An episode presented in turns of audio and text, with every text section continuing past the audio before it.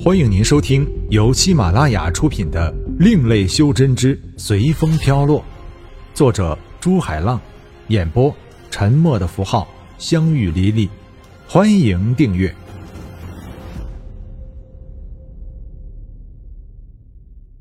第五十二章：将军的意义。这么快，现在才进来没一会儿，而且还没到中午呢。天宇思考着，一会儿，天宇就释然的笑了，说道：“不要管他们，肯定是有人和我们一样组了队，而且这个队还不小。他们是在那儿放饵呢。在碧雨森林里，最重要的是食物，而不是货币，所以他们肯定让别人以为他们找到食物了。等你去了，你的货币也就没有了。他们用炊烟来吸引别人去。”然后再抢他们的东西，好办法！自己人躲起来，看到比自己人少的就抢，看到比自己人多的就跑。回来的士兵马上就想明白了其中的道理。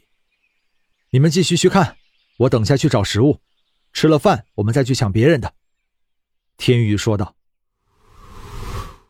四天，好不容易过去了，天宇发现自己都瘦了很多。虽然他们三个抢了六个货币，但比起别人来还是少了点当天宇回到大营的时候，很多人都回来了，还有不到一百的人还在森林里。看到天要黑了，天宇准备再等一晚上。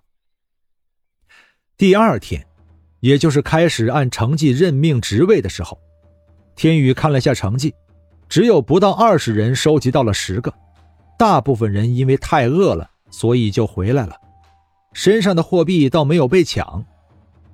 天宇把收集到的十个货币的士兵都叫到了前面，然后问他们是怎么收集到十个货币的。大部分的人是用天宇同样的方法收集到的，也就是靠团结别人的力量。另外两个人却是以自己单人的实力收集到的。天宇问道：“你们对这次的比赛有什么感想？”一个人的力量很弱小，只有团结别人才能收集到十个货币，所以我认为这样的比赛根本不能用来评定单人的成绩。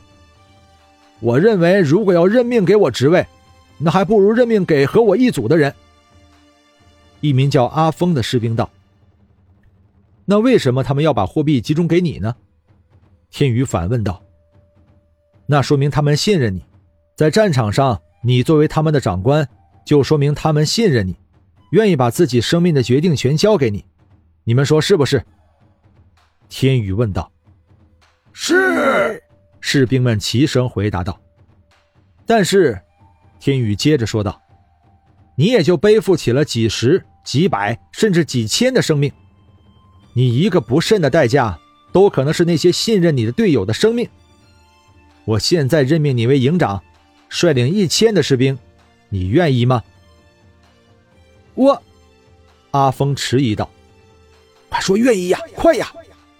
下面信任他的士兵催促道：“率领一千士兵，就相当于一个千骑长了。”阿峰也没有想到自己一个平民出身能率领一千士兵。还有就是刚才天宇说的一番话，他如果答应，同时他也背负起了一千个队友的生命。我愿意。阿峰看了看下面催促他的队友，重重点头道：“下面天宇分别安排了另外的职位。达到十个货币要求的人很少，天宇就降低了要求。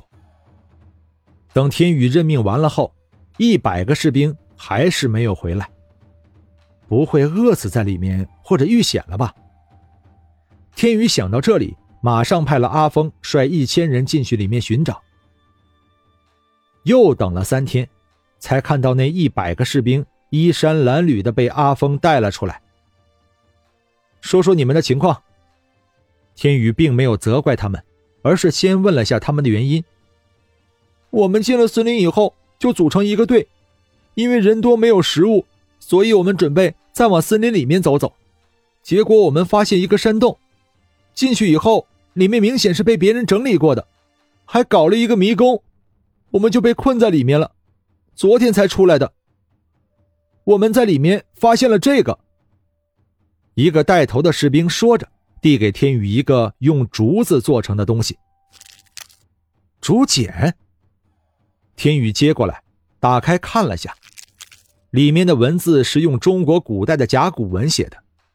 天宇只看懂了里面的一个字，很多都是看不懂的。你能看得懂里面的字吗？天宇问一个贵族道。其余的贵族都很早退出来了，只有他没有，而且还收集到了十个货币。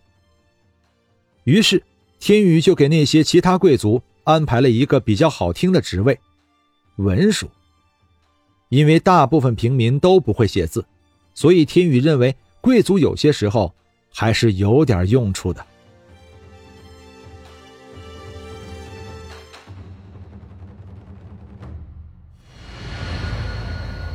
本章播讲完毕，感谢您的收听。如果您喜欢的话，欢迎订阅专辑，下集更精彩。